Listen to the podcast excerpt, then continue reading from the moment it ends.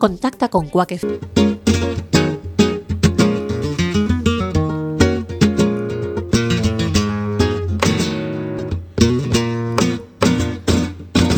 Yo me levanto temprano y me pongo a trabajar. Con mi guitarra en la mano, yo nunca paro de cantar. El programa del refugio del albergue Padre Rubinos. Caso porque en invierno uso chanclas. Todos los jueves del mes podrás escucharnos de 6 a 7 de la tarde aquí en la emisora Quack FM la 103.4. También nos puedes seguir en directo desde la página web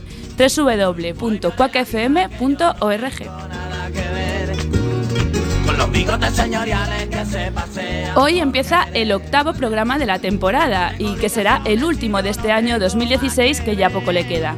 Y en estas fechas navideñas que se están aproximando, donde las compras se van multiplicando, en Marineda desde hoy hasta el domingo 18 tenéis la oportunidad de comprar los diferentes artículos que se realizan en el taller prelaboral y laboral textil de nuestro albergue Padre Rubinos. Si aún no tenéis pensado un regalo, acercaos y veréis una oferta muy, muy variada. Y tras este momento de difusión comentaremos brevemente los contenidos del programa de hoy. Comenzaremos con una reflexión de manos de Juan Castro y seguiremos con un relato del habitual colaborador Agustín Costa. A continuación vuelve Ángel Pan para contarnos toda la actualidad deportiva. Canto en Todos por Igual nos visita un compañero del refugio, un integrador social que hace años tuvo la brillante idea de embarcarse en un proyecto que cada vez se hace más grande, la Liga Social. Juan González será el encargado de sacarle todos los detalles. Soy vagabundo y Yago Casais nos va a hablar de una- la carrera de un artista que está despegando actualmente. Será en espacio musical. Asumo,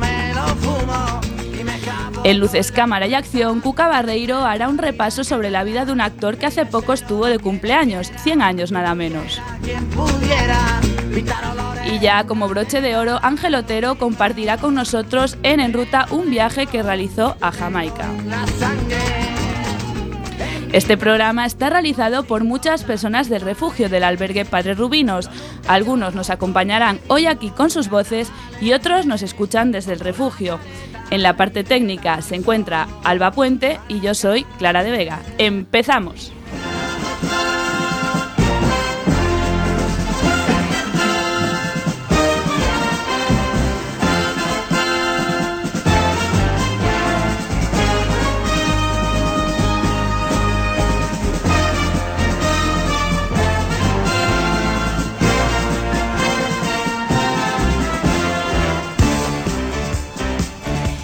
Como todos los radioactivas, tenemos que presentar a las personas que nos van a acompañar durante toda esta hora. Comenzamos con Yago Casais. Muy buenas tardes, Yago. Buenas tardes, Clara.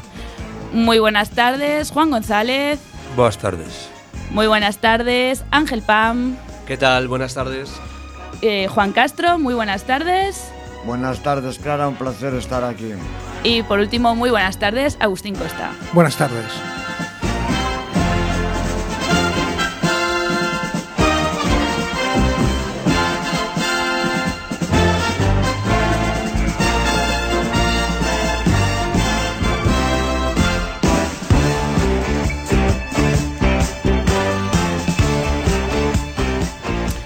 Como inicio de este último programa del año, qué mejor manera que con una reflexión personal, pero no una reflexión sobre un aspecto cualquiera, sino sobre un tema algo polémico, la reinserción.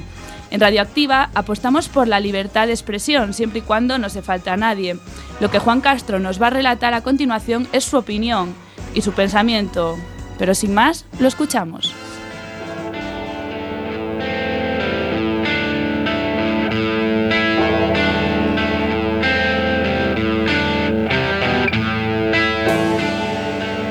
Antes de comenzar esta reflexión, quiero dejar claro que lo que ahora voy a decir es una, una opinión totalmente personal, mi punto de vista de cómo veo la reinserción.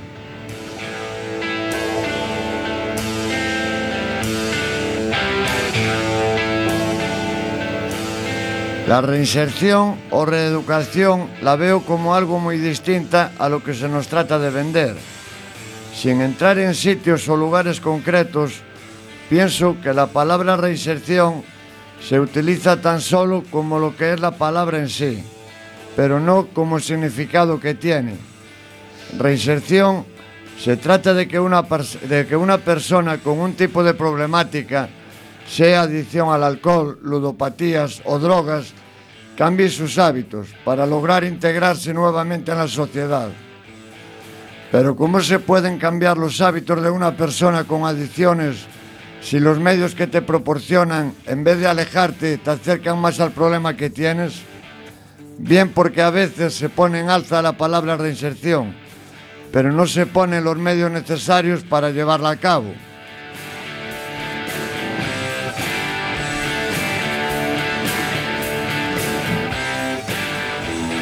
Para que una persona se pueda rehabilitar de cualquier tipo de adicción, creo que se debería facilitar más medios, como poder alejarte del entorno en que te ha generado esa adicción, ayudarte psicológicamente y poner los medios necesarios para que una persona que en un momento de su vida se encuentra aislada como consecuencia de sus consumos pueda ser partícipe de la sociedad en la que vivimos.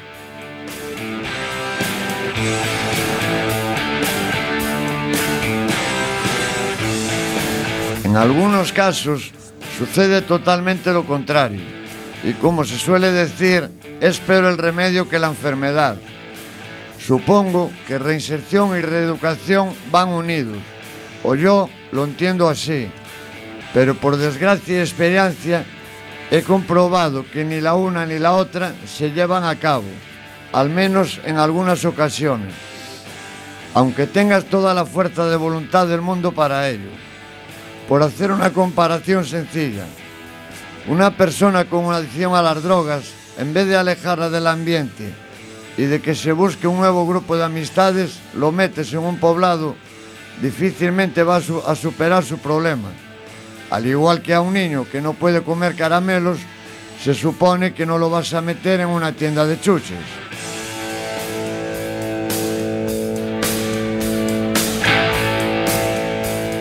Entonces, yo me pregunto, ¿para qué se habla tanto de reinserción en las televisiones o radios si en realidad no se está llevando a cabo en muchos casos? Y me pregunto, ¿dónde está la reinserción y la reeducación de las personas?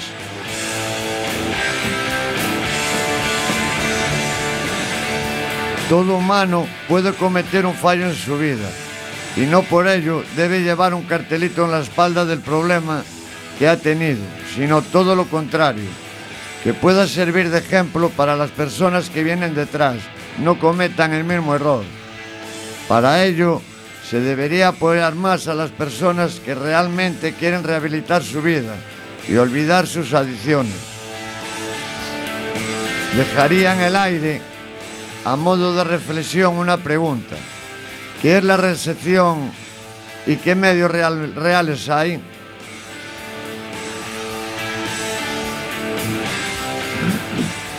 Pues muchas gracias Juan, con esta pregunta que nos dejas en el aire nos quedamos para que nosotros y los oyentes en casa pues reflexionen. Eh, a continuación, Agustín Costa eh, nos trae un relato sobre los irmandiños.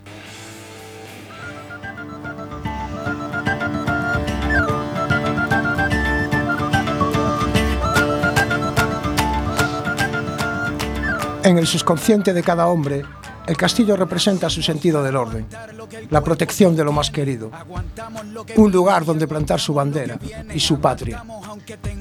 Los hombres que habitaban la comarca de Ferrol en 1430 no vivían para ensoñaciones. Bajo el nuevo señorío de Andrade, Nuno Freire se cedió en su mandato. Los atropellos y abusos sobre la población se convirtieron en insoportables. Pedro Padrón, procurador, elevó súplica ante el rey Juan II e informó de la desesperada situación de sus súbditos, que pedían la protección regia. El rey, incapaz de deseirar a Nuno Freire, alegó un problema de jurisdicción para no intervenir. La población ferrolana, al conocer su respuesta, explota. Unos 3.000 hombres se juramentaron para defender con su vida, si hiciera falta, un ideal basado en el respeto, el trabajo y la igualdad. Para caudillar las tropas se eligió al hidalgo Ruiz Sorbo, que, marca, que marcha hasta Moeche al asalto del castillo de los Andrade, pero Nuno Freire, alertado, escapó a Compostela con 400 de sus hombres. El ejército popular asoló Moeche. La noticia corrió como la pólvora. Gentes de Villalba, Mondoñedo y de los más diversos lugares se sumaban al fabuloso ejército, ahora de 10.000 hombres, que marchan sobre el castillo principal de los Andrade en Aponte do Humo. En Compostela, Nuno tocaba las puertas de sus aliados, que no dudaron en prestarle ayuda ante el miedo que provocaba tal revolución de campesinos y sus exigencias. El rey aportó tropas, el señor de Lemos y el obispado también. Los juramentados arrasaron con el castillo familiar de los Andrade, marcharon sobre Betanzos y llegados a Compostela fueron derrotados por la coalición regia. Ruiz Orgo fue decapitado y se cuenta que gran parte de su tropa pasada a cuchillo. La primera revolución irmandiña. Fue efervescente, pero dejó abierto un camino por el que afloraron ancestrales instintos de los pueblos del norte peninsular. Aquellas pobres gentes, maltratadas, fueron quien de imaginar una patria donde plantar su bandera, un castillo que representara sus deseos vitales de fraternidad, respeto y paz, legándonos con su martirio orgullo y esperanza. Este camino desembocó 30 años más tarde en la unión de 30.000 almas que asolaron los castillos de Galicia, capaces de imaginar, ya en la Edad Media, un mundo que no está por venir.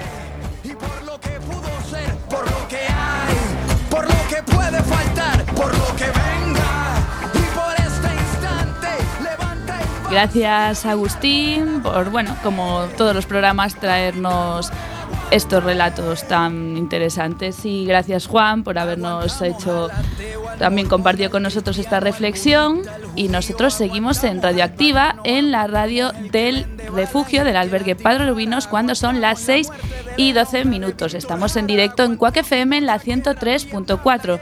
Recordad que también podemos, eh, nos puede seguir por la página web www.cuacfm.org. Seguimos con todos los deportes de mano de Ángel Pam.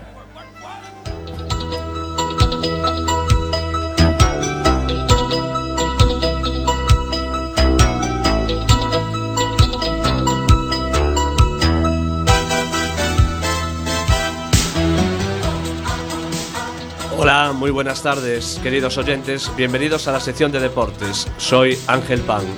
Esta semana comentaremos la jornada número 15 de la Liga Santander, la primera división del fútbol español. También hablaremos de la Liga Verdrola femenina, donde se celebró en el Vicente Calderón el partido estrella de la liga entre el Atlético de Madrid y el Fútbol Club Barcelona. Haremos alusión del premio otorgado a Cristiano Ronaldo, su cuarto balón de oro, pero antes vamos a hablar primeramente de la Liga Santander, cuyos resultados han sido los siguientes.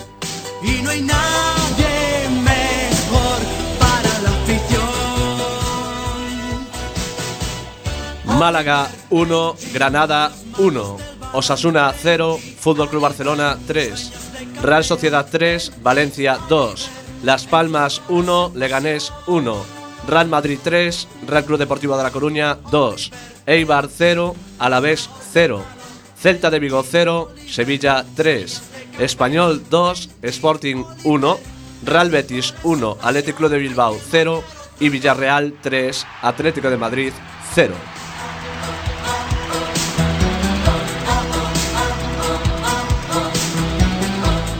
En el Santiago Bernabéu se celebró el partido entre el Real Madrid y el Real Club Deportivo, que concluyó con victoria madridista por tres goles a dos. El Real Madrid reservó a todas sus estrellas con motivo de la celebración del Mundialito de Clubs esta semana en Japón y a, punto estuvo el Deport de darle un buen susto al equipo dirigido por Zinedine Zidane. Los de Gaizka Garitano jugaron un gran partido, ya que después del golazo de Morata en el minuto 50 no se vinieron abajo en ningún momento, con un espíritu combativo y competitivo, logrando dar la vuelta al marcador con dos goles del delantero recién salido de una lesión, que no es otro que Joselu, jugando tan solo 30 minutos. El primer gol de muy bella factura por toda la escuadra en el minuto 63. Justo dos minutos después, en un, perdón, en un contragolpe bien elaborado por el delantero rumano Florín Andone, lograría su segundo gol en el minuto 65, estableciendo el 1 a 2 momenteado en el marcador. Intentó aguantar el Depor el resultado echándose hacia atrás con el empuje del Real Madrid, pero tanto va el cántalo a la fuente que al final acaba rompiendo, consiguiendo el empate mariano en el minuto 84. ¿Qué decir tiene que el jugador de Camas, Sergio Ramos, está en racha, consiguiendo el gol de la victoria en el minuto 93? Y decir que ya se conoce este minuto como el minuto 90 y Ramos.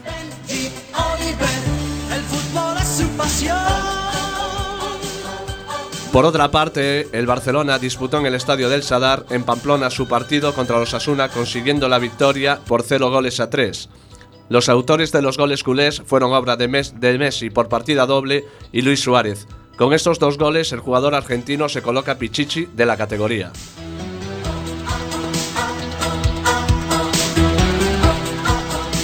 Y de Pamplona nos vamos a Villarreal, donde se dio la gran sorpresa de la jornada donde el submarino amarillo torpedeó al conjunto colchonero, donde ganó por tres goles a cero.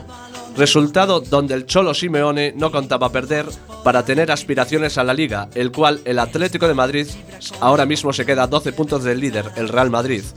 Los goles logrados por el conjunto amarillo fueron obra de Trigueros, Jonathan de Santos y Roberto Soriano en los minutos 28, 38 y 93 respectivamente.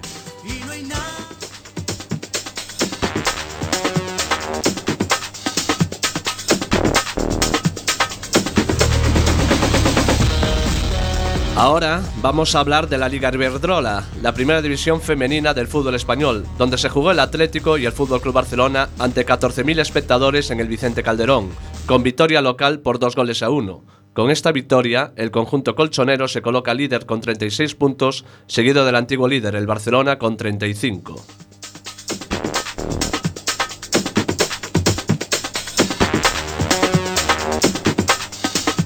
Llegó el turno de hablar de la entrega del Balón de Oro, el cual ha sido otorgado al jugador portugués del Real Madrid, Cristiano Ronaldo. Es el cuarto balón que, logra el jugador nacido en Madeira, sustituyendo en este caso a Leo Messi. Cristiano lo había ganado en 2008, 2013 y 2014, y ahora también en 2016. La clasificación este año quedó de la siguiente manera. Primero, Cristiano, segundo, Messi y tercero, el jugador francés del Atlético de Madrid, Antoine Griezmann.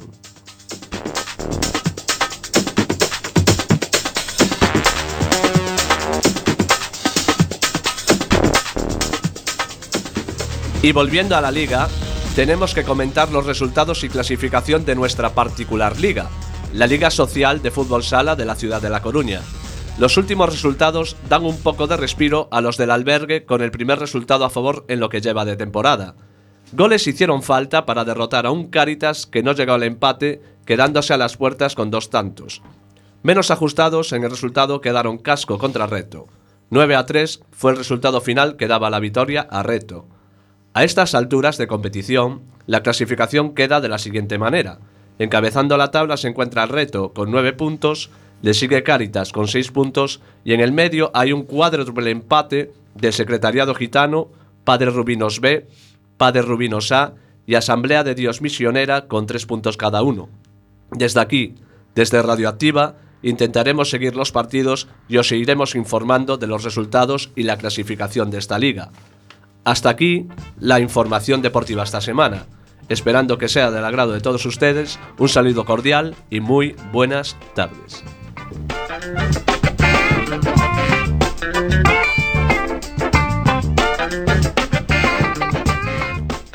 Muchas gracias Ángel, como siempre, por acercarnos a la actualidad deportiva y, como no, también a, hablarnos un poco de los resultados de esta liga social. Y de esto va la siguiente entrevista, en Todos por Igual. Eh, el organizador de este proyecto que lleva tres años, la Liga Social, eh, viene, nos acompaña hoy pues para contarnos todos los detalles de este gran proyecto y de este y de este de esta liga. A continuación en Todos por igual.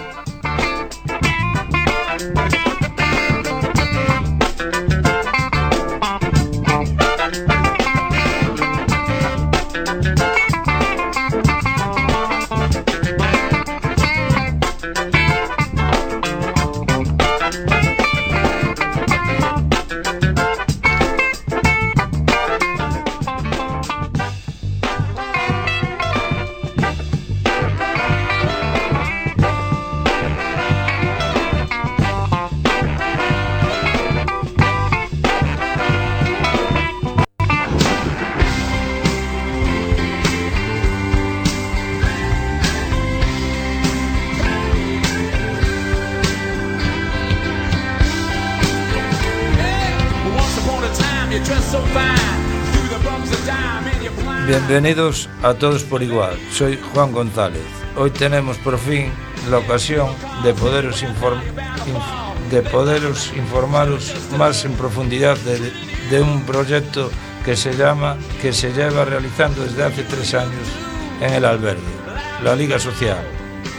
Para los que no la, para, lo, para los que no la recordáis, que era, os hacemos una, un breve recordatorio. La Liga Social de Fútbol Sala, Ciudad de La Coruña, es un, una competición deportiva donde, que surge fruto de la coordinación de varias entidades de ámbito social de la ciudad. Estas asociaciones representan la totalidad de colectivos que constituyen el ámbito de la exclusión social de la ciudad y persiguen al tiempo que promueven el deporte como hábito cotidiano el de favorecer la integración social de sus participantes y estimular el trabajo en red entre diferentes entidades que lo conforman. Para hablarles de ello, hoy tenemos el privilegio de contar con el, con el impulsor, organizador, coordinador de este proyecto, además de integrador social de nuestro albergue, de nuestro albergue Alex Riera. Muy buenas tardes, Alex. Hola, buenas tardes, Juan. Eh, ¿Cómo surge y, dónde, y de dónde sale la idea de este proyecto? El proyecto surge hace tres años, bueno, hace, es el tercer año en el, en el cual se disputa la, la, liga y surge de la necesidad, de la demanda de los usuarios de, de realizar práctica deportiva, de hacer deporte. Desde hace muchos años atrás ya, ya existía una actividad de fútbol, e un pouco entre algún responsable de outra entidad e entre la demanda que que los chicos y chicas que venían a la actividad pues nos planteaban, pues decidimos llevar a cabo este proyecto. Ah, todos los comienzos son duros. ¿Podrías decirnos las dificultades que encontraste a la hora de constituir esta liga? Hay diversos factores que hay que poner en práctica para llevarla a cabo. Eh, una es tener unas pistas disponibles, otra tener unos seguros que, que se puedan utilizar en caso de que haya algún accidente deportivo, otra es coordinar a todas las entidades y esto es algo que hemos logrado a través de estos años, pero que en un inicio fue bastante complicado. En un principio eran cuatro los equipos que formaban la Liga Social. Al día de hoy se subieron al carro 10 más, haciendo un total de 14. ¿A qué crees que es debido a este crecimiento? Bueno, desde la coordinación de la actividad siempre hemos intentado hacerla crecer, siempre la hemos ofertado a todas las entidades posibles y, creo que es una actividad que en sí misma tiene un gran atractivo eh, porque tiene beneficios muy diversos, desde la práctica deportiva hasta la promoción de relaciones entre las personas participantes, hasta incluso a, a favorecer su propia integración social. Entonces, desde que, desde que estos resultados se visualizaron desde otras entidades, pues decidieron sumarse a la, a la iniciativa. Al carro. Ah. Esta iniciativa supongo que acarrea bastantes gastos. ¿Podrías, así por encima, vías de financiación, gente que os está apoyando? Sí, el, mayor gasto podemos decir que conlleva la actividad son los seguros necesarios. Y en este caso, pues el Deportivo de La Coruña, a través de un patrocinador suyo, Reales Seguros, pues nos ha facilitado esta parte que realmente era el escollo económico más importante que teníamos. Aparte de esto, pues el ayuntamiento nos ha cedido las instalaciones de forma gratuita e incluso los árbitros pues han colaborado de forma desinteresada. Además de jugar al fútbol, en esta competición lleva implícita una serie de valores como la integración de las personas en riesgo de exclusión, fomentar la relación entre los participantes, crear una red con diferentes entidades que juegan. ¿Crees que estos objetivos se están cumpliendo? Eh, bueno, como tú mismo decías al inicio, pues empezamos siendo cuatro entidades, ¿no? Y el hecho de que hoy en día seamos eh, 13 entidades con 14 equipos, pues da a entender que sí, que se realmente se ha abierto un diálogo entre las diferentes entidades y se ha conseguido de algún modo eh, favorecer este trabajo en red. Eh, después, en cuanto a lo que comentas de la integración, pues yo creo que sí, que se están visualizando resultados también, eh, dado que personas que no tienen hábitos de práctica, deportiva, pues se han iniciado de nuevo, en algunos casos después de, de hacía muchos años, y han vuelto al mismo tiempo de hacer, de hacer deporte, pues se han recuperado responsabilidades, horarios, normas, que son muchos de los objetivos o aspectos que trabajamos de una forma transversal. Desde los comienzos, cuando decíamos antes erais cuatro, a la actualidad que sois el cuádruple, con los patrocinadores como el Deportivo, Reales Seguros, ayuda del Ayuntamiento, Tú, como iniciador de toda esta aventura, ¿alguna vez, alguna vez pensaste que, que evolucionaría de esta manera? Pues la verdad es que sí, yo siempre pensé en esta actividad como algo que tendría que ir creciendo y, siempre la concebí en mi cabeza como una liga que fuese después referencia dentro del ámbito social de la ciudad. Y no solo eso, eh, nuestra intención final es que, que dentro de los equipos eh, que están participando, que haya personas que no pertenezcan a, a las asociaciones representadas, ¿no? que, que al final sí tenga un carácter realmente integrador porque personas que no tienen que ver con este ámbito pues se sumen a la iniciativa y participen del mismo modo. Vamos, que se integre gente que no tiene nada que ver con este tipo de, de trabajo que hacéis, ¿no? Exactamente, yo creo que tiene que ser el objetivo final. Tenemos entendido también que este año contáis con la colaboración de árbitros profesionales. ¿En qué manera o forma están colaborando con vosotros?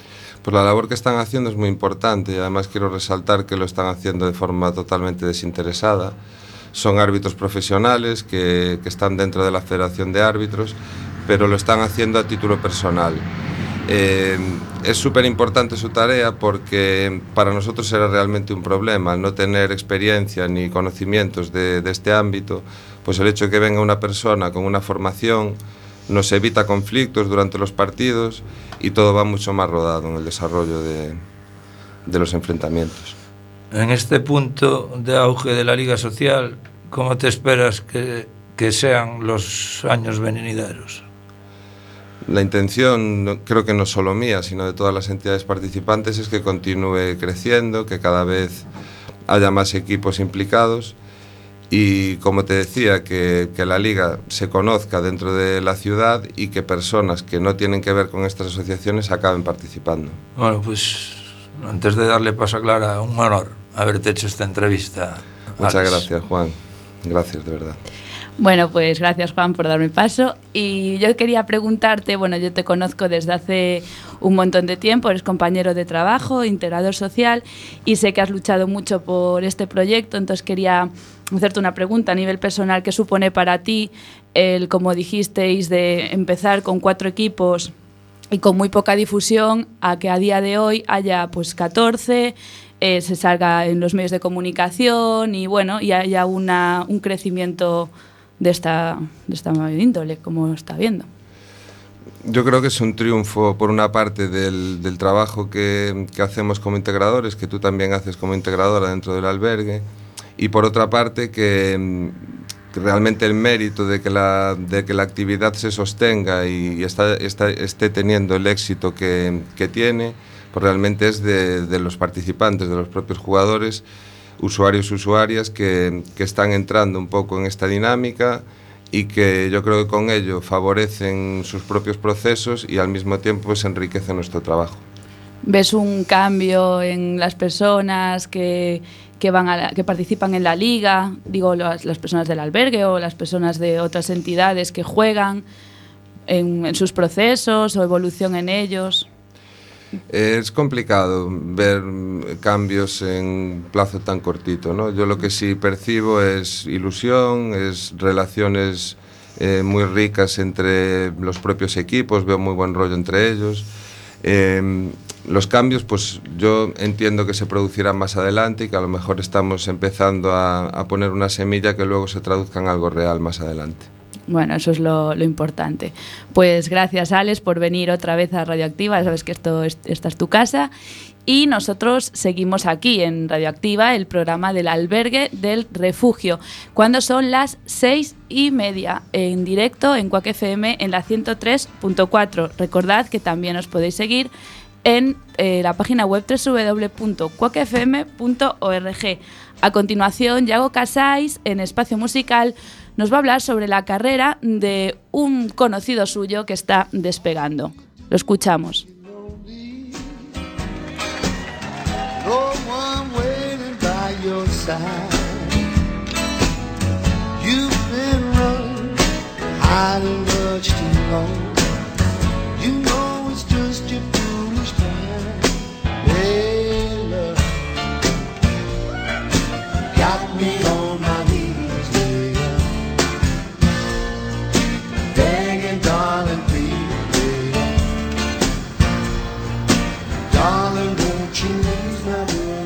Buenas tardes, comienza Espacio Musical, os habla Yago Casais. En la sección de hoy comentaremos la carrera que está emprendiendo el vuelo de un artista que además tengo el lujo de conocer.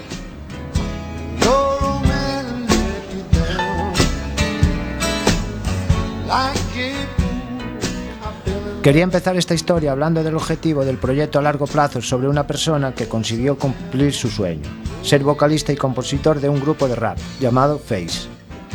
Os hablo de un chico que se crió en barrios muy conflictivos de Nueva York.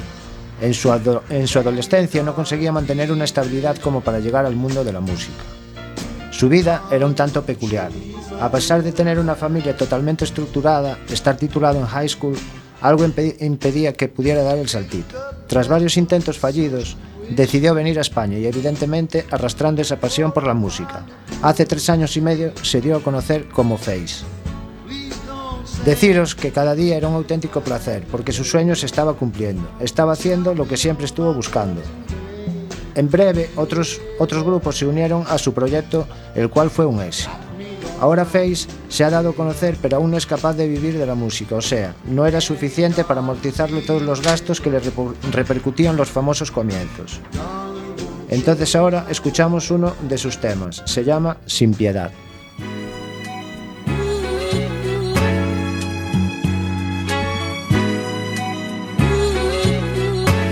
Por por los míos, sigo sacrificándome. Esa puta está mirándome y yo que sueño que la azoto sin piedad. Ella ve en mis ojos la maldad, todos los días son martes. No te dio la gracia porque no me nace. Aterrizan que no place. Más de uno tiembla, ya no sirven los disfraces. Lo que sirve es la verdad. Ellos me reconocen por mi cara. Dicen que la industria está cerrada, pero esa mierda no está clara. Vengo a reventar, soy un meteoro que se estampa. Antes no me querían en inglés, si querían una taza tomen tres. Tengo el billete perra, yo no voy a perder el tren. Sin piedad, creían que tenían el nivel. Que Dios se apiade de mi alma antes de que el demonio me la compre. Me dicen que me lo tome con calma. Pero la ansiedad me come, con dinero toda rata se corrompe. Son muchos los que se venden, no tienen suficiente para comprar mi nombre. Trepando muros con alambre, es el hambre del pobre. Si no trabaja, no come. Hijos de puta mataría más de uno de ellos. Cuando la rueda empezó a rodar, Face era más y más conocido, lo que le permitió asistir a varios eventos, y muchos de ellos ya fuera de la ciudad, ajena a su estudio, Santiago de Compostela. Estuve en varios sitios y el tiempo empezaba a apretar para cambiar de ciudad. Su agenda, estaba totalmente colapsada y su sueño empezaba a despegar, aunque con tanto trabajo era ajeno a lo que estaba sucediendo. Face estaba tocando y moviendo a tanta gente que los lugares que lo demandaban eran múltiples. Se estaba conociendo a nivel nacional. Os dejamos con este artista que está disputando actualmente. Esta canción se llama Freedom.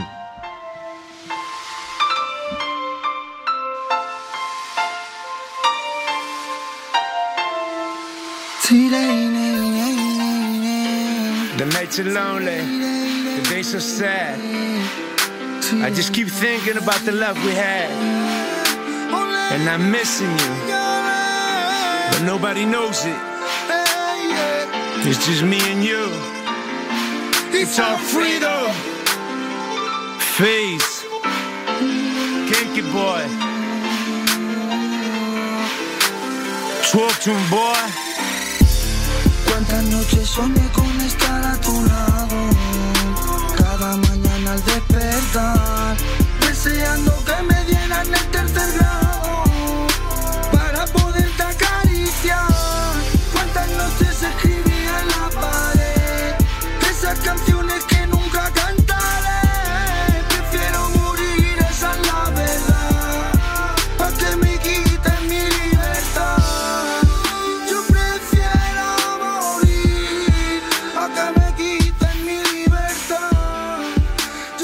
A día de hoy, Face y Arce, su fiel compañero, que algún día os hablaré de él, siguen en esa línea, asistiendo a festivales, los cuales se pueden ver en cualquier red social y evidentemente en directo.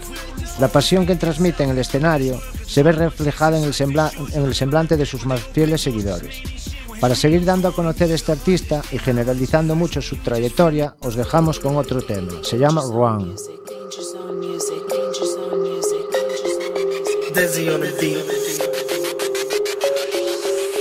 180 en la autopista el maletero lleno. 200 kilos de mandanga, vaya ciego llevo. Me vienen los maderos para cárcel, no lo creo. Me pongo a tiros como Billy Niño el bandolero las cosas claras, el dinero y el respeto. Lo demás que me importa, venga, cómeme los huevos. Estoy harto de tanta mierda y tanto tío suelto. El que se ponga, yo los proto, problema resuelto. Yo vengo de mi barrio que te pone siempre a prueba. No como tu barrio de mierda que vive cualquiera. Yo soy la puta bestia, venga, no hagas que te muerda. Te pongo mirando pa' Cuenca y la cabeza abierta. Venga, tu rollo no me sirve, yo estoy encendido. Iluminando tu camino, soy un puto bicho. Tú quieres ser el jefe, pero estás en mi bolsillo. Yo no me esfuerzo, pero siempre me sale sencillo. Me parto el culo inglés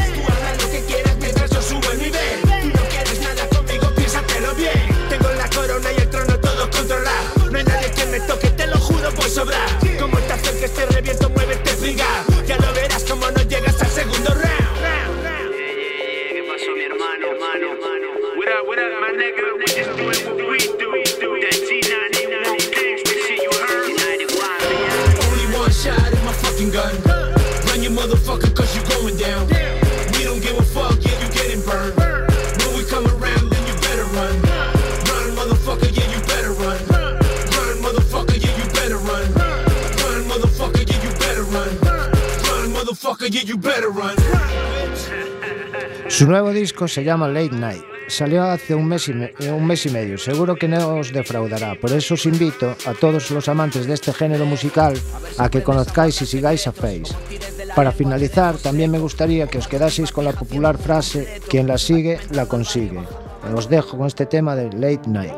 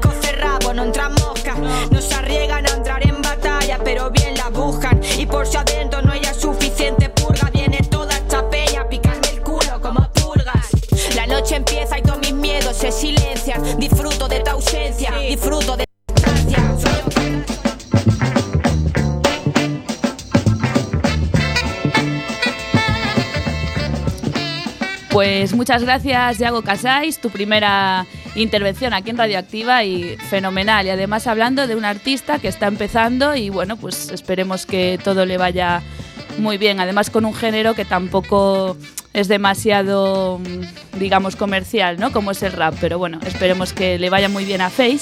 Y nosotros continuamos aquí en Radioactiva en el programa del refugio del albergue Padres Rubinos cuando son las 6 y 40 minutos en directo en Quack FM en la 103.4. Recordad que también podéis seguirnos en la página web www.quackfm.org. Y seguimos en, aquí en Radioactiva con Luces, Cámara y Acción. Eh, Cuca Barreiro, pues nuestra habitual colaboradora de Luces Cámara de Acción, nos va a hablar de un actor pues que se puede decir que ya es centenario, ¿no? Acaba de cumplir 100 años. Hablamos de Kirk Douglas, pero bueno, Cuca nos lo va a contar estupendamente, como siempre.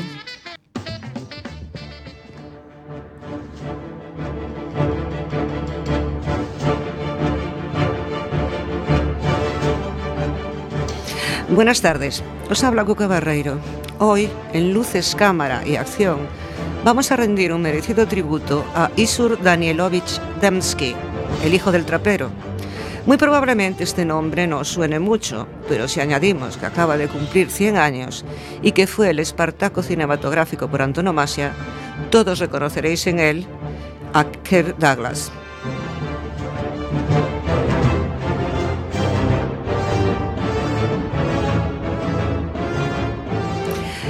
Kirk Douglas nació el 9 de diciembre de 1916 en Amsterdam, Nueva York.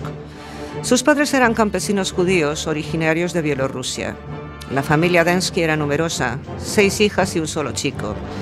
Su padre era vendedor ambulante, de ahí que cuando se publicó su autobiografía, Douglas eligiera como título El hijo del trapero, aunque en realidad el señor Dembski vendía de todo un poco, recorriendo las calles de Nueva York.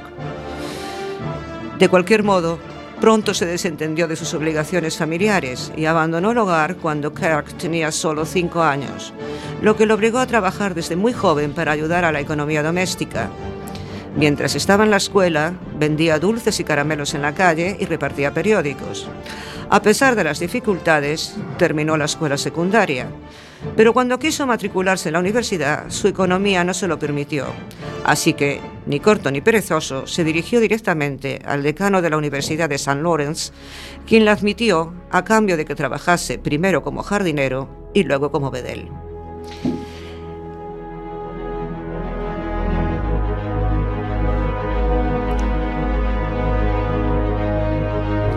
Kirk aprovechó la oportunidad y consiguió el título de Bachelor of Arts, equivalente de la licenciatura española en Filosofía y Letras.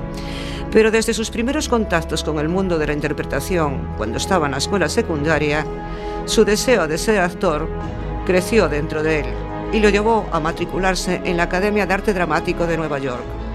Allí fue donde cambió su nombre e Isur Danielovich se convirtió definitivamente en Kirk Douglas.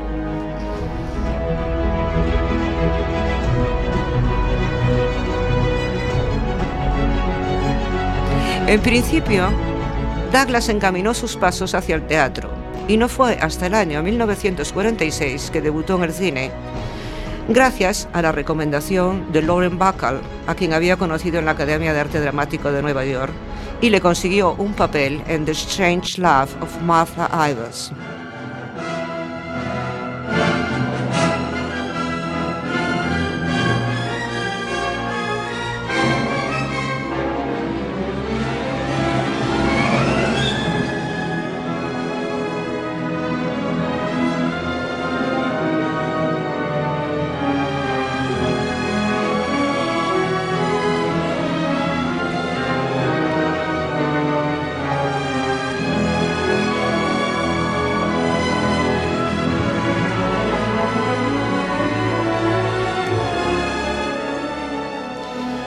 Partir de ahí ya tenemos al actor que todos conocemos.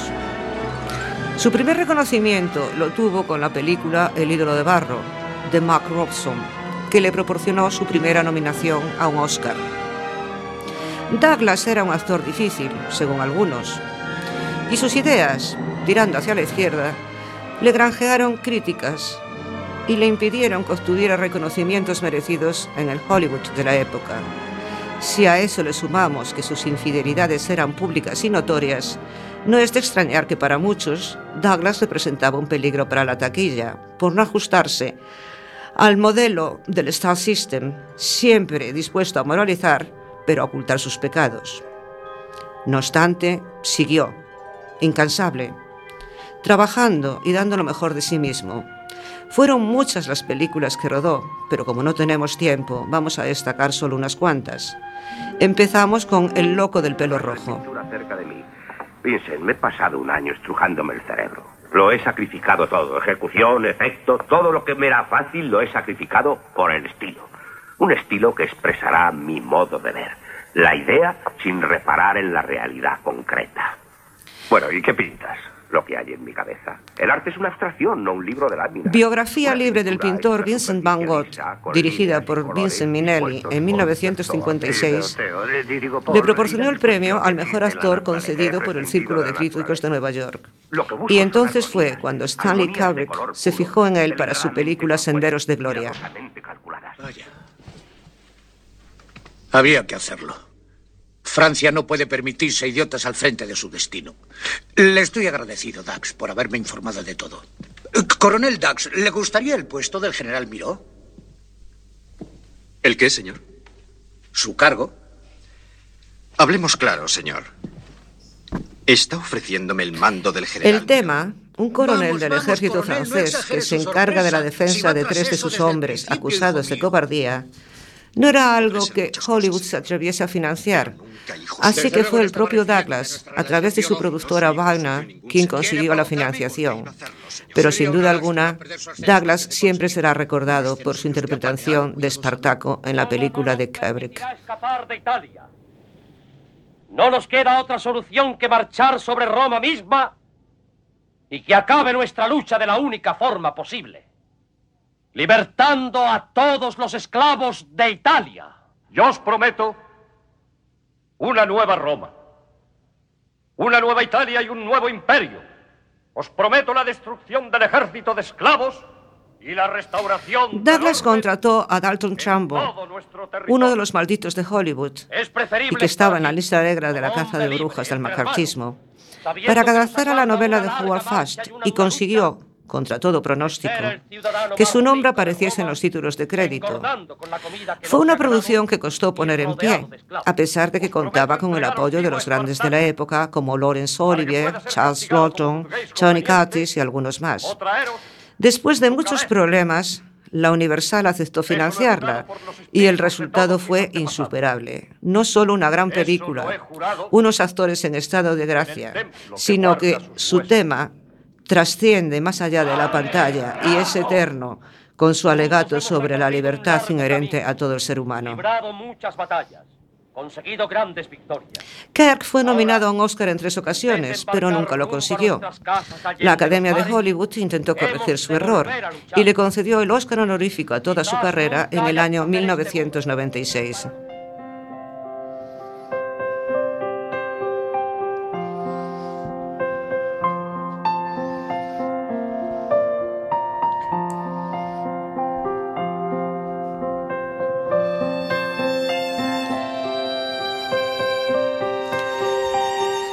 Y hasta aquí ha llegado el joven Isur.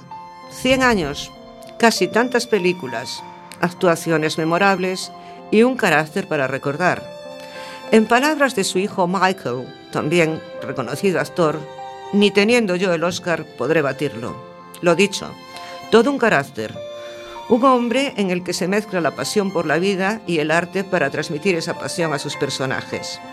Happy birthday, Mr. Douglas. Que su fuerza sirva de ejemplo para todos aquellos que desean dedicarse al arte de la interpretación. 100 años dan para mucho, así que, lamentablemente, tenemos que poner fin al artículo, aunque nos dejemos muchas cosas en el tintero. Grandes películas como 20.000 libras de 20.000 leguas, perdón, de viaje submarino, Los vikingos o Cautivos del mal. Muchas gracias por su atención, porque sois vosotros, queridos oyentes, los que nos dais fuerza para continuar e intentar superarnos. Hasta la próxima semana.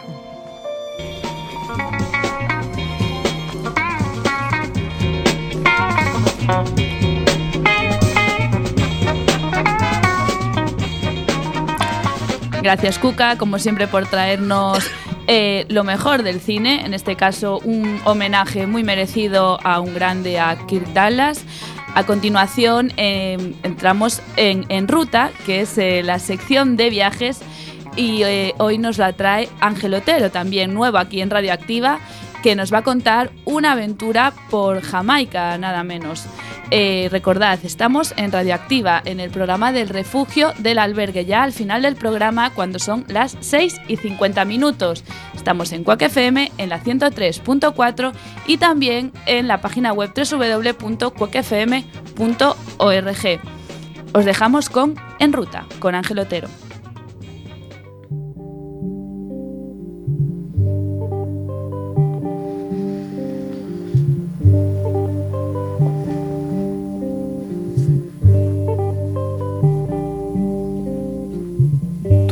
Todo pasa y todo queda, pero lo nuestro es pasar, pasar haciendo camino. Gracias, Clara. Quería comenzar un día más en- para los aventureros desde Radioactiva, la sección más viajera en ruta, pero no sin antes agradecer al equipo que compone la misma la oportunidad de compartir esta experiencia con los oyentes. Uno de los viajes que he tenido más destacados, eh, aparte de otros, pero principalmente por la cultura de sus gentes. Mi nombre es Ángel Otero y esta es mi ruta.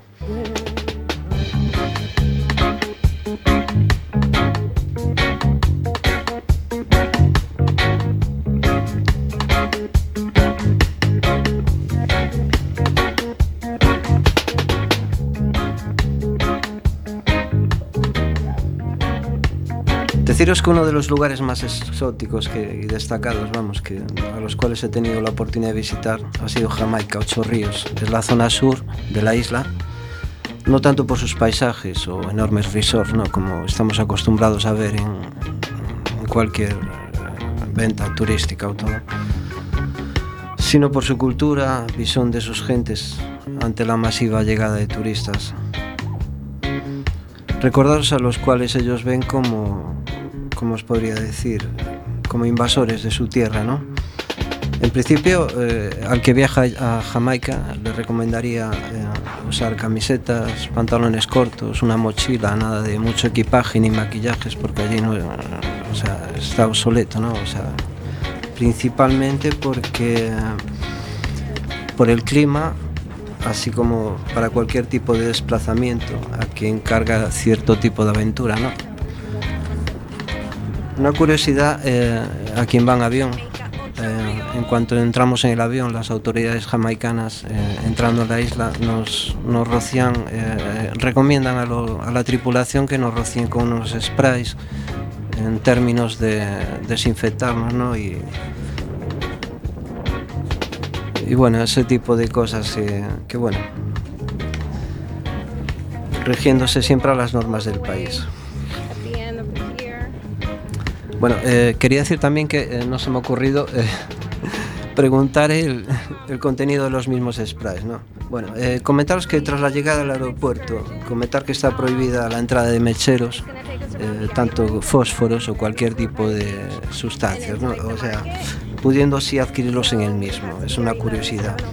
Ya cumplidos los requisitos de entrada, eh, subimos todos a un llamado autobús, ¿no? que, como os puedo decir, allí en Jamaica se conduce al estilo inglés por la izquierda.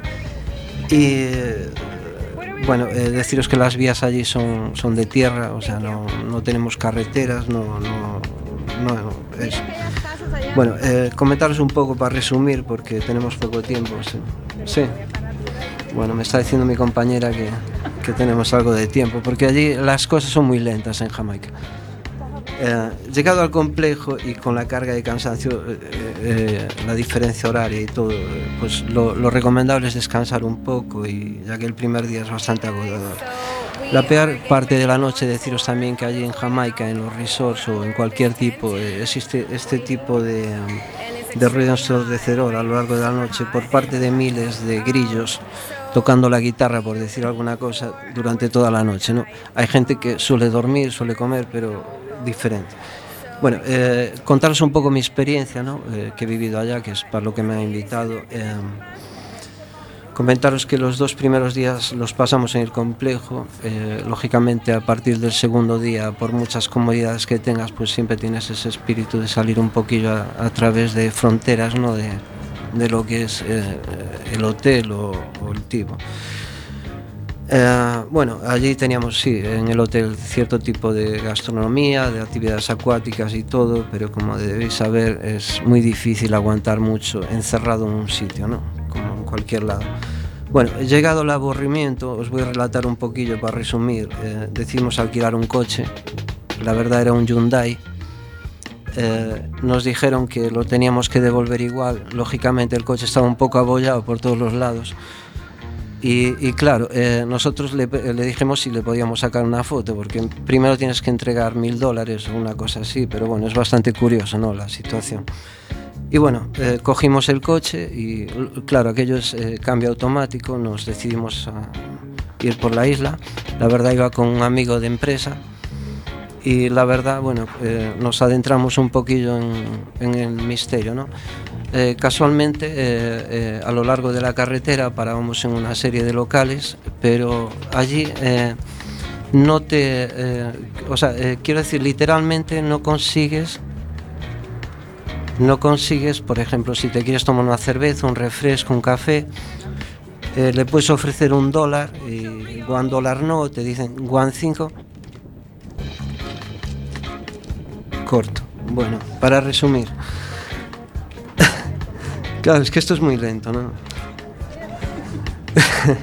bueno, voy a ceñirme un poquillo aquí a- al sistema horario que tenemos aquí en Radioactiva. Pero bueno, eh, bueno, el idioma es una mezcla de inglés y nativo que utilizan. Tampoco ayuda mucho a la hora de recibir indicaciones. Así que puestos en el tema, decidimos adentrarnos hacia lo desconocido, con los consecuentes problemas, ya que fuera de perdernos el fabuloso Hyundai, un tanto deteriorado que alquilamos. Digamos que en un sendero y tras desviarnos para hacer una parada, ya que no nos servían, había gripado literalmente. Eh, bueno, de cualquier